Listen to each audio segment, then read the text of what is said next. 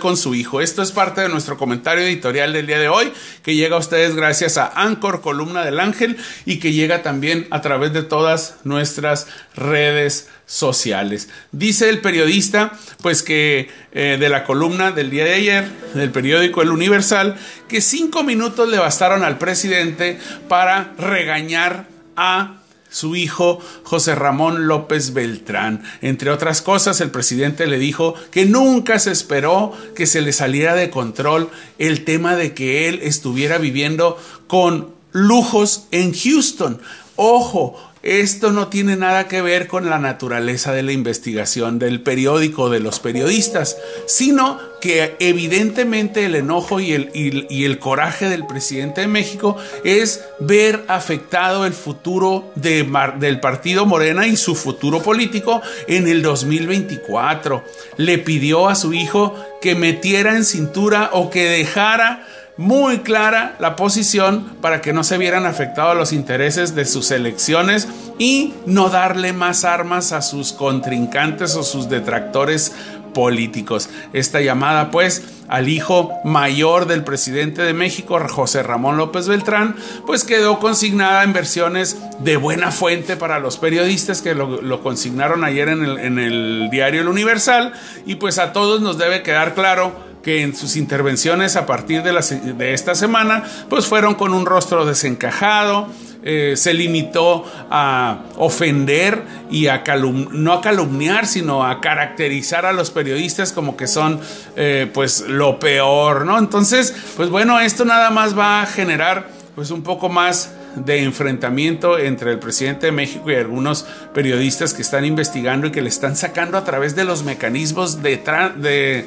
de, transparencia. Fíjense, estos mecanismos nosotros nos podemos preguntar, ¿cómo es que los periodistas se enteran? Pues bueno, el gobierno tiene una oficina, una Secretaría de Transparencia que pone a disposición todas las actividades comerciales, políticas, todos los contratos, todo lo que hacen eh, los particulares con el gobierno, que si bien es cierto no es indebido hacer negocio con el gobierno, sí hay conflicto de intereses cuando estos negocios son por parte de familiares en primero, segundo, tercer grado de algún político que tiene un puesto en la actualidad. Así que amigos, pues esta fue eh, la, la agenda de intervenciones eh, del presidente de México. Pero bueno, también la veda electoral empezó el pasado 3 eh, eh, no, 3 de febrero inició la veda electoral por el proceso de revocación de mandato.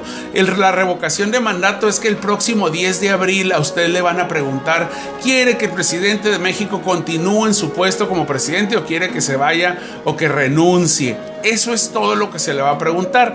Aquí más que la pregunta del sí o que, que se quede o que se vaya, la intención del presidente es demostrar que a través de una convocatoria a participar democráticamente, pues está generando su propia aprobación. Es decir, si logra un alto porcentaje de participación en esta consulta, el presidente en automático pues va a demostrar que lo que él pide, de que lo que él se le ocurre, todo mundo acude. Ya pasó en la consulta donde se les pidió enjuiciar a los expresidentes y fue solamente el 7% del padrón.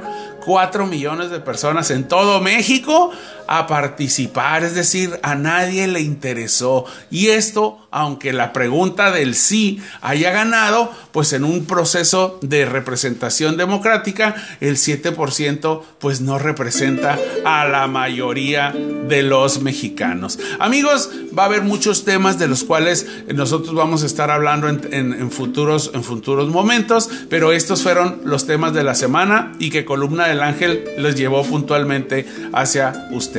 Muchas, muchas gracias por su atención a este espacio editorial. Continuamos.